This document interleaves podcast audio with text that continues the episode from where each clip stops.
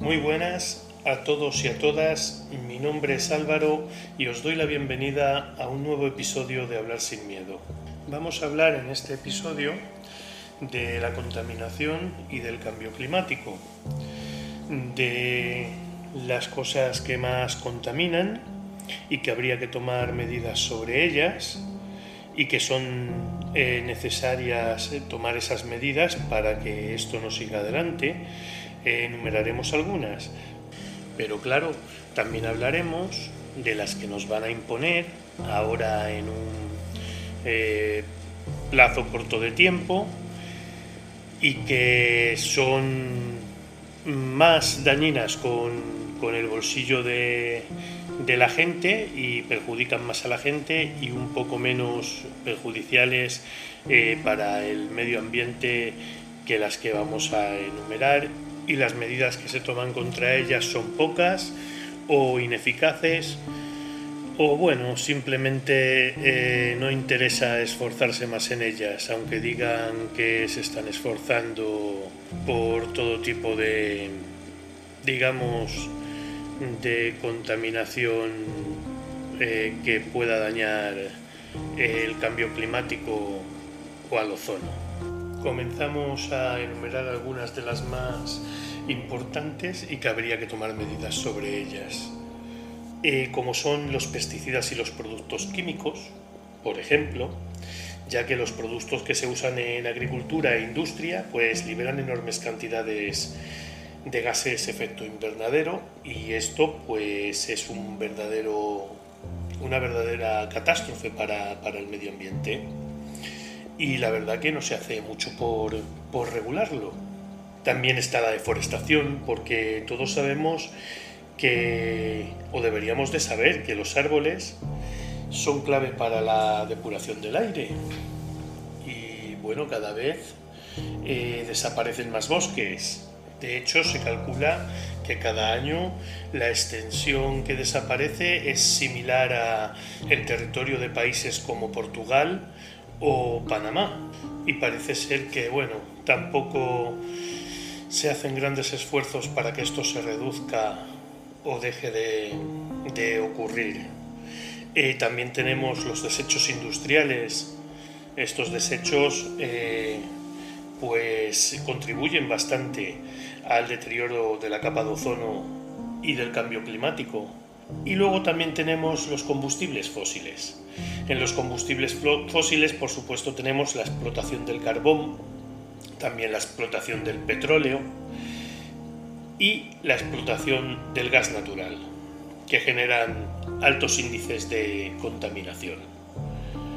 Pero bueno, si estos son verdaderos eh, problemas y cataclismos, diría yo, que, en realidad eh, contaminan y fastidian al medio ambiente, pues para nuestro gobierno esto o nuestros políticos esto no tiene gran trascendencia. Digamos que es mejor centrarse en, como siempre, perjudicar al pueblo. ¿Cómo se hace esto? Pues aquí vamos al grano y a lo que en realidad eh, ataña a este episodio. La nueva ley ZBE. ¿Qué significa esto? Zona de bajas emisiones. Esta es la ley que la toma directamente con los vehículos, con nuestros vehículos, con los vehículos de toda la gente. Eh, ¿Qué pasa con esta ley? Esta ley eh, es la ley 7, perdón, es la ley 7 barra 2021 del 20 de mayo de cambio climático y transición energética. Esta ley limita la entrada de determinados vehículos en ciudades de más de 50.000 habitantes. Quiere decir que las ciudades con más de 50.000 habitantes se van a acoger a esta ley. Entonces, esto significa, eh, según el INE, Instituto Nacional de Estadística, el 50% de la población vive en estas ciudades. Esta ley es la que ahora eh, ha ocasionado que en 2022 pues se hayan puesto unas pegatinitas en los coches, unas pegatinitas que comprenden entre la letra B y C, así como también el número 0 y también la pegatina ECO. Luego también está la A, que es invisible, digámoslo así, ya explicaremos por qué. Bueno, en fin. Eh, entonces, em, esto también ha ocasionado pues un ingreso masivo al Estado de 5 euritos por pegatinita, que aquí ya tenemos un beneficio. Claro está, como no puede ser, pues hay que sacar beneficios eh, como sea. Si es por el bien del medio ambiente, regálalas, no las cobres. A cada ciudadano le haces ir a por su pegatinita y las regalas. Hombre, pero no, hay que cobrarlas, claro está. Bueno, entonces decimos que a partir del 2022 pues empieza al tema de las pegatinas y demás. Pero cuando esta ley va a coger fuerza, digámoslo así, eh, va a ser en el año 2023, cuando la ley eh, supuestamente se va a, a empezar a aplicar. Si aquí no pasa nada y no hay nada que lo impida, que ya sabemos que cuando esto empieza a rodar difícil lo veo. Que haya algo que, pueda impedir los planes de, estos, de esta gente. Bueno, entonces en el 2023 decimos que esta ley se empieza a aplicar. ¿Qué significa esto? Bueno, esto va a significar varias cosas. De momento significa que 4 millones de coches se van a ver comprometidos en su circulación. Eh, ¿Por qué 4 millones de coches? Porque estos serán los coches que tienen más de dos décadas. Que estos son los que tendrían que llevar la pegatina A, la que anteriormente hemos hablado que era como la pegatina invisible, porque a estos coches al tener más de dos décadas ni siquiera les ponen las pegatinas. Bueno, entonces con esto, estos coches se van a ver comprometidos en su circulación. Esto es un 32% del total de los vehículos que hay ahora mismo. Son muchos vehículos. ¿eh? Esto conlleva a que no puedan circular por dentro de las zonas ZBE, o sea, centro de ciudades.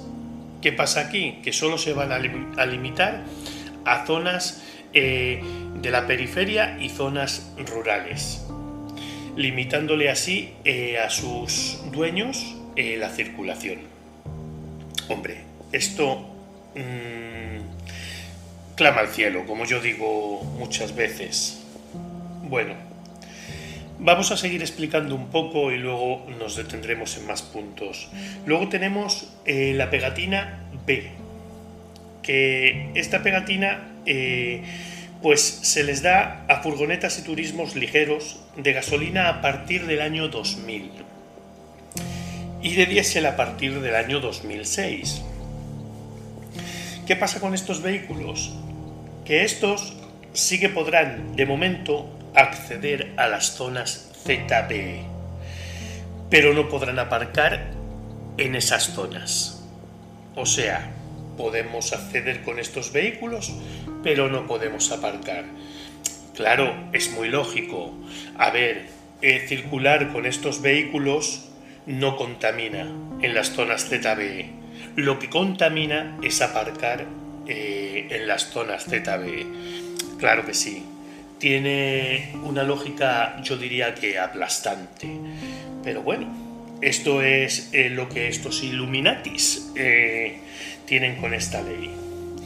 Luego vamos a, decir que eh, también la ley pone en el punto de mira eh, a los vehículos con pegatinas B y a los vehículos con pegatina C, que son un poco menos contaminantes eh, por su año de fabricación, según ellos, bueno, pues los pone en el punto de mira porque esta ley podrá eh, ¿cómo diría yo? Porque esto es un tanto eh, mm, no sé cómo definirlo. Podrá cobrar un peaje para pasar por determinadas zonas, vamos a escuchar esto bien, para pasar por determinadas zonas de donde se encuentre la zona ZBE. O sea, que los consistorios, los ayuntamientos, podrán determinar ciertas zonas donde para pasar por ellas habrá que pagar un peaje. ¡Hombre! Hombre, aquí claramente no hay ningún tipo de, digamos, de, lucramiento. Claro que no, hombre, esto se hace porque, oye, pagando una zona de peaje, por supuestísimo contaminamos menos. Por supuestísimo. Claro que sí. Illuminatis, insisto. Bueno, es... Mm, yo diría que... que muy vergonzoso. Eh, es vergonzoso, sí. Bueno, entonces volvemos a los coches con pegatina A. Porque, claro, hay que hacer también un inciso. Esta gente eh, se queda sin sus coches, eh, sin posibilidad de nada y, por supuesto, sin ningún tipo de subvención para ayudarlos a conseguir unos vehículos nuevos o un vehículo nuevo. Eh, ningún tipo de ayuda, ni siquiera una ayuda para, por, achatarramiento de ese vehículo, si lo quisieran achatarrar, eh, mandar al desguace. No, eh, estos coches quedan ahí a verlas venir para moverse por, como hemos dicho, por pedanías, por periferias, por, por zonas rurales y claro, el que tenga que trabajar y necesite de su coche para trabajar y tenga que pasar por una urbe grande, eh, por supuesto, eh, siguiendo esto adelante, va a estar mm, mm, bastante fastidiado, muy fastidiado, diría yo. Bueno, a todo esto tenemos que, añadir que, que, esto sí que lo está moviendo, eh, a ver si fuera posible que se hiciera algo. Hay una asociación que es eh, la Asociación de Vehículos Afectados por las restricciones, las, perdón, las restricciones medioambientales, en adelante AVARM, eh, de letreo A-V-A-R-M. Eh, bueno, pues esta asociación, AVARM, por supuesto ha puesto un tipo de alegaciones que que ha puesto sobre la mesa del gobierno, eh, ya que eh, hace pues mm, unas alegaciones que, que, bueno, que si se contemplan tienen su peso. Eh, esta organización considera que el último decreto ley debe garantizar el acceso a un sistema de movilidad justo y atender a las necesidades de las personas más desfavorecidas. Bueno, esto quiere decir dos cosas. Eh, el acceso a un sistema de movilidad justo es que, claro, estamos vulnerando eh, derechos y libertades. Estamos, digamos así, eh, obligando a la gente a deshacerse de, de, su medio de transporte, su medio de su herramienta de trabajo en muchas ocasiones, ¿no? Entonces a esto se refiere el acceso a un sistema de movilidad justo y atender a, las necesidades de las personas más desfavorecidas, por supuesto, eh, se refiere a lo que hemos hablado antes. Mm, no hay ningún tipo de, compensación económica. Eh, yo no tengo para comprarme un coche. Si no tengo para comprarme un coche, me estáis obligando a dejar el mío. Entonces, eh, aquí es donde hacen estas alegaciones. Dicen que uno de cada tres habitantes con carnet de conducir se verán afectados por la ley ZBE, lo que representa pues casi el 20% de la población. Esto es un porcentaje bastante elevado y que yo creo que, que bueno, que habría que mirarlo. Hablan esta eh, asociación esta asociación, por supuesto, no está sola, hay otras dos o tres asociaciones de las cuales yo tengo pocos datos, pero sí que he leído de ellas que están junto con esta asociación eh, pues eh, metiendo estas alegaciones que se han metido ahora en 2022, ver, veremos lo que pasa, eh, pues hablan de un abuso de ley, de la ley. Yo de ese abuso que ellos hablan hago un resumen. Os hago un resumen que, que claro, dicen que el abuso de ley de la vulneración de los derechos fundamentales y libertades. Por supuesto que sí, lo que he comentado hace un momento. Que hablan de interpretación abusiva de preceptos legales y hablan de ausencia de referencia a las ayudas para renovación de vehículos. Esto es lo que hemos comentado también antes. No hay ningún tipo de subvención ni ningún tipo de ayuda ni para comprar otro vehículo ni para achatarramiento. Y ellos, en estos abusos de ley que ponen sobre eh, la mesa del gobierno, pues hablan de esa ausencia de referencia a las ayudas para renovación de los vehículos, porque hay una total ausencia de cualquier tipo de referencia hacia ayudas de este tipo. Hablan de una ausencia de medidas para reducir la contaminación es más allá de reducir la circulación de vehículos privados. ¿Qué quiere decir esto? Eh, vuelvo a, reiterar. Eh, antes, al principio de, este, de este episodio, de este programa, hemos hablado de eh, que hay unos tipos de causas principales o principales problemas que contaminan el medio ambiente y que influyen de manera eh, bastante fuerte en el cambio climático.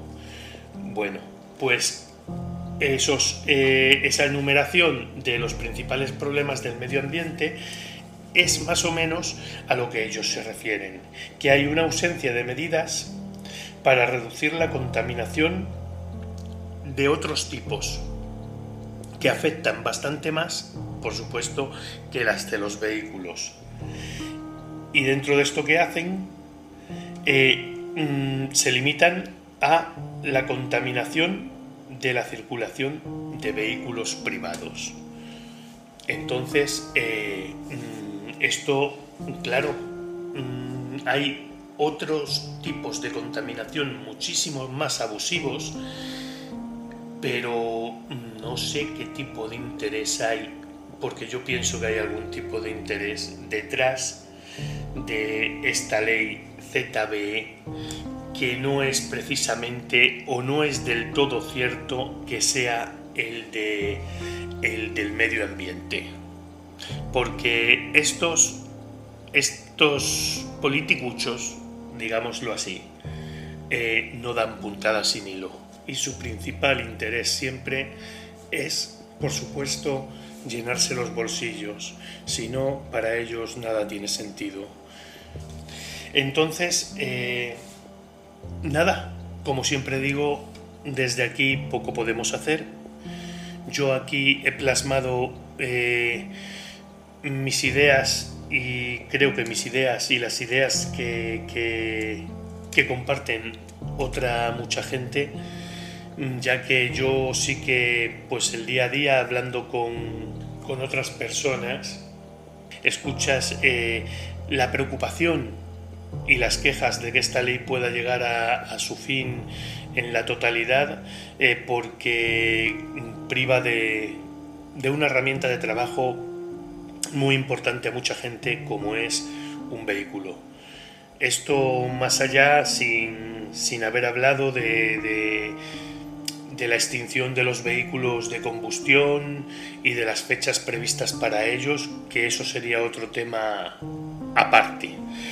Pero bueno, eh, lo que nos atañe ahora es que esta ley entra en vigor y hay eh, una preocupación por más personas de las que nos pensamos porque no saben qué va a pasar ni si pasa qué van a hacer con sus vehículos.